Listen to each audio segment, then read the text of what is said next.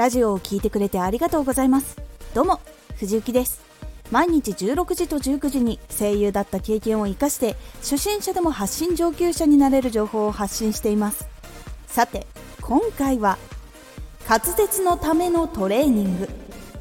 これを最後まで聞いていただくと滑舌が改善されやすくなれます。少し告知させてください。YouTube もやってます。YouTube ではラジオでは伝えにくい細かいところをレビューしています。気になる方は動画をチェックしてみてください。はい。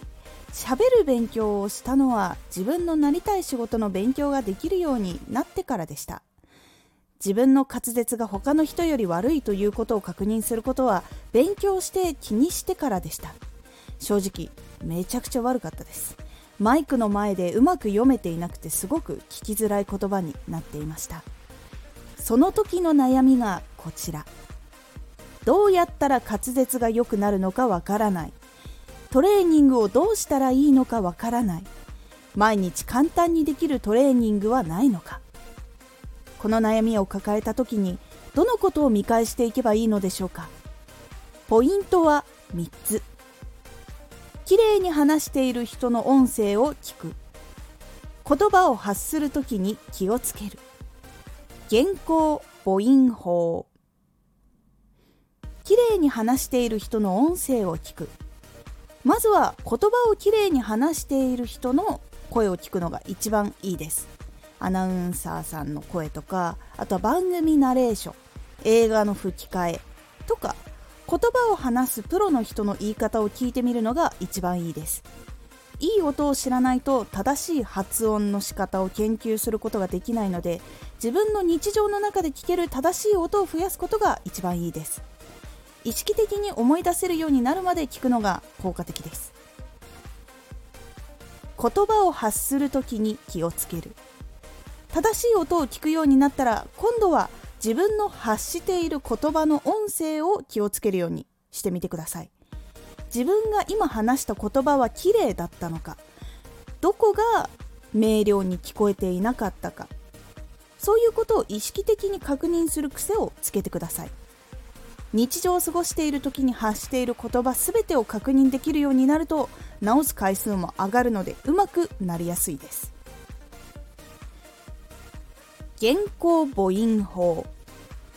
毎日ラジオを収録する人もしくは練習のために音読をしている人発信のために朗読している人におすすめの方法は原稿母音法です。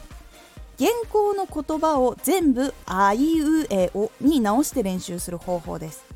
例えばどういうことかというと今例文として挙げるのはラジオを聴いてくれてありがとうございます。っていうこの文章があったとします。このラジオを聴いてくれてありがとうございます。これをさっき言った母音法あいうえおに直していくとあいおおいえうええあいあおおあいあうとなります。ラジオをはあいおおになって聞いてくれてはいいえうええになります。そしてありがとうございます。はあいあおうおあいあうという感じになります。で全文あいうえおに直した後練習する方法はまず最初は一つずつ丁寧に言います。ラジオを聞いてくれてありがとうございますっていうのをあいうえおに全部直したらあいおおいいえうええあいあおうおあいあうというふうにやります。この時に気をつけるポイントはあいうえおを一つずつ全力で大きく開いたり大きく閉じたりするようにします。そうして練習をしていくといかに自分の表情筋とかを使ってないかも確認できます。そしてそれに慣れてきたら少しずつつなげて練習します。あいおおいえうええあいあおうおあいあうみたいな感じで点丸みたいなところで区切って練習をしていくといいです。そして最後もう慣れてきたら話す時と同じテンポでそのまま話していきます。あいおいえうえあいやおおあやう。そして最後はあいうえおに全部慣れたら元の文章に戻して言います。ラジオを聴いてくれてありがとうございます。というやり方になります。ですがこれは一時的なものでしかないので毎日やり続けることで滑舌は良くなっていきます。ぜひ読む文章でいろいろ試してみてください。いかがだったでしょうか？最後にご紹介した母音法はライオンキングなどで有名な劇団四季もやっている方法です。原稿を読む時以外にも活用することでかなり効果がありますのでぜひ試してみてください。今回のおすすめラジオ。口のコンディションを整える。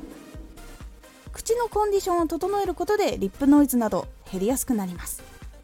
このラジオでは毎日16時と19時に声優だった経験を生かして初心者でも発信上級者になれる情報を発信していますのでフォローしてお待ちください。次回のラジオは高音の嫌な音を改善する方法です。こちらは高音の音が気になるという人へ改善する方法をお伝えという感じになっていますのでお楽しみに。Twitter もやってます。Twitter では活動している中で気がついたことや役に立ったことをお伝えしています。ぜひこちらもチェックしてみてね。50音一つ一つ練習するという方法ももちろんあります。